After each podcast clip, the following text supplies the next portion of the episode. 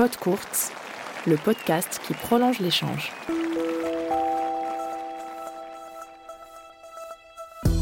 Salut, c'est Rodolphe Cajuste. Dans ce numéro, j'ai le plaisir de vous présenter un entretien exclusif que Roger Federer a accordé au magazine Court. C'était il y a un peu plus d'un an, quelques jours avant le début de l'US Open. Un échange à découvrir en deux temps, d'abord aujourd'hui, puis jeudi pour la seconde partie.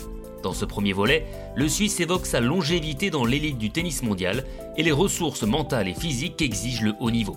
Roger Federer, demain ne meurt jamais, bienvenue dans Pot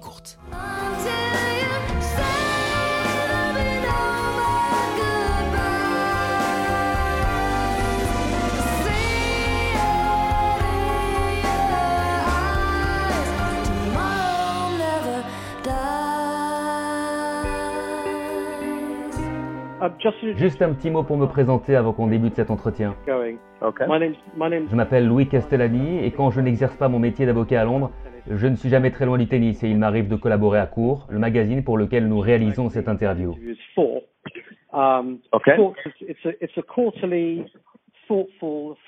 C'est un magazine en français qui pose un certain regard sur ce sport Rolex et Wilson font partie des annonceurs. Et pour la première fois, nous réalisons un numéro en anglais en partenariat avec Wilson, justement. Cet entretien avec vous nous importe beaucoup car l'une des grandes thématiques de ce numéro avec Wilson est la longévité. La longévité de cette marque, mais aussi dans le rapport qu'elle entretient avec les joueurs. Vous étiez donc l'interlocuteur rêvé pour aborder ce sujet. On a donc préparé un questionnaire autour de la longévité. Si ça vous convient, on y va Je suis prêt, allons-y.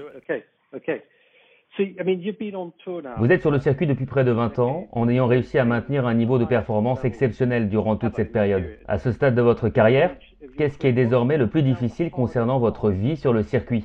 L'entraînement physique au quotidien la discipline afin de bien se préparer ou encore réussir à ne pas être mentalement distrait par les sollicitations ou les distractions? Um, c'est sûr que l'organisation des voyages pour toute la famille est devenue quelque chose d'important. Il faut bien planifier les choses, savoir qui fait quoi, bien prendre le temps de s'en occuper. C'est beaucoup de travail. Mais tant que ça vaut le coup, tant que les enfants sont contents de voyager, que l'on passe des moments sympas tous ensemble, alors c'est tout bon. Du point de vue du joueur, il faut trouver comment s'y prendre pour que la flamme brûle toujours. J'ai joué certains tournois, disons Cincinnati par exemple, 20 ans d'affilée. Je suis allé aussi à Wimbledon 20 fois. Dans une certaine mesure, on essaye toujours de rendre ça un peu spécial, comme si c'était simplement la première, deuxième ou troisième fois que l'on venait, comme lorsque vous défendez votre titre pour la première fois, avec en vous la rage de gagner chaque point, chaque jeu, chaque match, et même un peu plus. Pour conserver cet état d'esprit, j'ai besoin d'une équipe très forte autour de moi, qui va m'aider à ce que le 1% ou les 10% qui pourraient me manquer, je les ai encore en moi. Il me rabâche combien je dois mettre d'énergie pour le match suivant. Ce n'est pas parce que c'est simplement un deuxième tour qu'on ne va pas être motivé et complètement dedans. Toutes les petites choses qui sont naturelles au début de votre carrière, il ne faut pas les oublier avec l'âge. Physiquement, il faut écouter son corps, les petits signaux qu'il peut envoyer et soigner sa programmation. L'engagement physique nécessaire pour jouer aussi longtemps sur le circuit. Vous évoquiez vos 20 Wimbledon. A-t-il nécessité des adaptations dans la façon de vous entraîner et de vous préparer? Quels sont les domaines que vous et votre équipe avez privilégiés au fil de votre évolution de joueur? Quand vous êtes plus jeune, il ne faut pas compter les heures. Être capable de rester concentré longtemps. Vous prouvez à vous-même que vous pouvez, comme vos adversaires, rester focalisé sur la balle 2, 3, 4, 5 heures par jour et que physiquement, vous êtes capable d'endurer le stress et tout le reste. Mais réussir ça à l'entraînement, c'est une chose. Être capable de le transposer en match en est une autre quand la tension monte de plusieurs crans, quand le stress est tel que vous pourriez cramper, quand il faut jouer malgré la fatigue et les décalages horaires, quand il faut s'adapter aux changements de surface. Le début de votre carrière, c'est de l'apprentissage. Mais en même temps, il faut apprendre vite. Et puis avec le temps, vous maîtrisez mieux tout ça et vous avez moins besoin de travailler là-dessus. Pour résumer, c'est la qualité plus que la quantité qui compte désormais. Vous évoquez les décalages horaires. Je pense que nous, le public, sous-estimons leurs effets, notamment pour les premiers tours, alors que les joueurs viennent d'arriver sur place depuis peu. Est-ce pour vous un élément important lorsque vous décidez de votre calendrier? Oui, à 100%. Parfois, un pro peut se dire, allez, je sacrifie quelques jours à la maison afin d'arriver tôt sur le prochain tournoi et pour pouvoir me remettre du décalage le mieux possible. La réalité, c'est que vous ne savez pas si ça va faire la différence.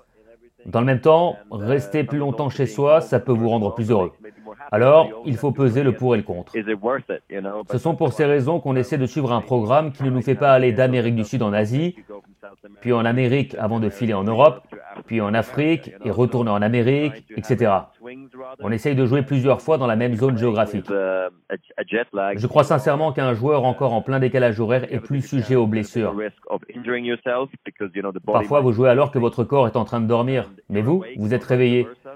ça peut être le cas inverse. Par exemple, je suis arrivé vendredi à Cincinnati en me disant que c'était suffisamment tôt, mais hier, j'ai joué en night session à 19h avec un décalage horaire de 6 heures.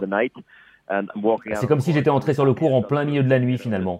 Je suis heureux de m'en être sorti parce que dans ces conditions, vous ne savez jamais ce qui peut se passer. Par exemple, vous pouvez très bien avoir un énorme coup de fatigue en plein cœur du troisième. M'imposer hier m'a permis de gagner deux jours afin de continuer à m'habituer au décalage. Je crois que la façon dont vous gérez l'organisation de vos voyages et tout ce qui va avec peut avoir une influence importante sur votre santé tout au long de votre carrière. Ouais, ce sont effectivement des choses dont nous n'avons pas forcément conscience. L'autre gros défi physique, ce sont les matchs en cinq manches. Um, On entend souvent les experts de ce sport évoquer le défi des 5-7 car ils sont en vigueur dans peu de tournois. Un double défi car en cas de victoire, il faut vite récupérer afin de disputer le match suivant. Euh, vous avez souvent eu des parcours assez faciles, mais vous avez aussi disputé et gagné de gros matchs en 5-7. Qu'est-ce qui est le plus difficile en termes de récupération pour le match suivant? C'est plutôt le lendemain ou deux jours après? Est-ce que les choses sont aussi claires que j'ai mal au bras ou à l'épaule.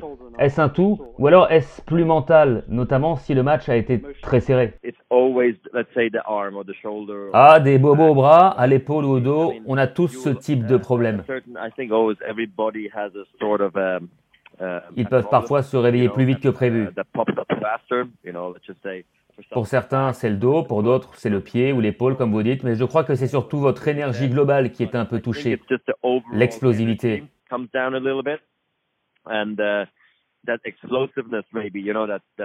La lucidité, la clairvoyance nécessaires pour jouer les points importants peuvent aussi être entamés après un très long match.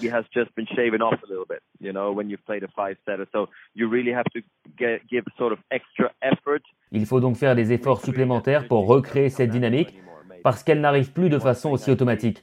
Les plus jeunes joueurs ont pas mal de difficultés avec ce paramètre et ça revient quand vous vieillissez. Mais évidemment, si vous avez joué 5-7 et que vous traînez une blessure, elle risque de s'aggraver au fur et à mesure des matchs. C'est pour ça que tout le monde dit on. ne peut pas gagner un grand chelem en première semaine, mais on peut définitivement le perdre. Puisque vous parlez de blessures, tous les joueurs entrent sur le terrain avec des bobos récurrents, des blessures dont personne, à part l'entourage du joueur, ne connaît la réalité dans le vestiaire. Chaque joueur est différent, mais comment faites-vous pour rester compétitif malgré une blessure? Pour les personnes qui ne sont pas sur le circuit, c'est difficile à appréhender. Si vous êtes un joueur de club, vous rangez votre raquette quelque temps et puis voilà. Vous, les pros, c'est l'inverse, évidemment. Comment gère-t-on cette problématique?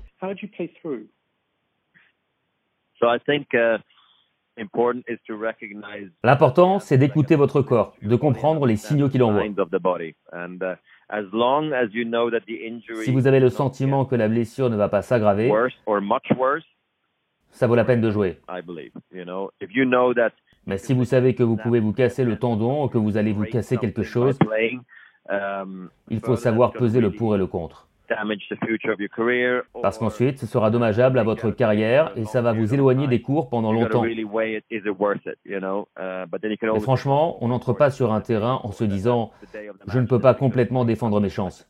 Le plus souvent, vous pouvez passer outre la douleur ou la blessure. Et je me suis toujours dit lorsque j'étais blessé ou que je ne me sentais pas bien, que mon adversaire avait peut-être aussi ses problèmes. Allez savoir. Il peut tout arriver sur un match. Il peut se mettre à pleuvoir. Vous pouvez avoir de la chance. et puis finalement vous gagnez le match, et peut-être que le jour d'après vous allez vous sentir mieux. Mais ce qui est capital, c'est de sentir, de comprendre si votre blessure est importante ou pas. Cela nécessite une force mentale à part de savoir faire face et de gérer la douleur. Oui, bien sûr, j'enfonce une porte ouverte, mais cela reste assez compliqué de jouer blessé ou malade.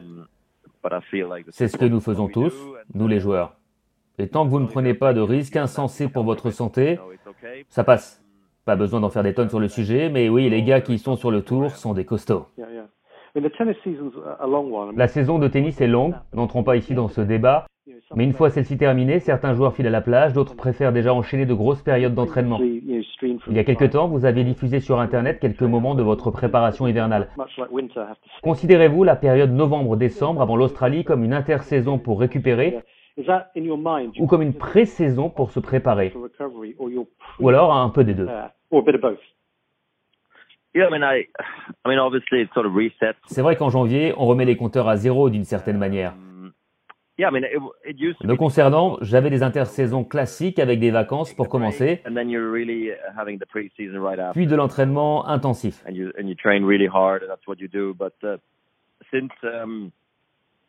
Mais depuis que ma programmation est différente, et depuis que je suis père de famille, je me ménage plusieurs blocs de ce type dans l'année. Généralement, j'en ai deux. Un à la fin de l'année et un deuxième à la mi-saison. Lors des années précédentes, j'avais une période de ce type pendant la saison sur terre battue, ce que je n'ai pas fait cette année, profitant du fait d'avoir travaillé dur pendant les intersaisons ces dernières années. La préparation est un moment crucial pour un joueur. Lorsque vous pouvez prendre 6 ou 8 semaines loin du circuit, avec 10 jours ou 2 semaines de vacances pour ensuite travailler dur physiquement, avec pourquoi pas un peu de tennis aussi, vous allez améliorer votre potentiel. Si vous jouez des tournois en permanence et que vous ne vous entraînez pas assez, vous n'allez pas progresser. Vous devenez meilleur en match, sans doute, mais vos coups et votre jeu n'évoluent pas, ne s'améliorent pas. C'est pour cette raison que je suis très attaché à ces périodes d'entraînement. Imaginez par exemple que vous bossez votre service et votre volet pendant six mois. Vous deviendriez forcément un meilleur joueur.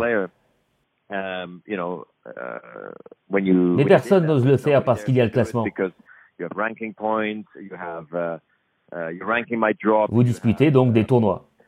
Et puis, il y a l'argent. Uh, uh, il est vraiment important d'en prendre conscience si on veut devenir le meilleur joueur possible. Il est impératif de pleinement utiliser ces blocs d'entraînement. D'ailleurs, certains joueurs peuvent profiter d'une blessure pour capitaliser dessus et améliorer leur jeu. Oui, et d'ailleurs, très souvent, lorsque quelqu'un revient de blessure, on voit combien il a faim, on voit qu'il est frais, régénéré. C'est la preuve qu'il est important de faire des breaks.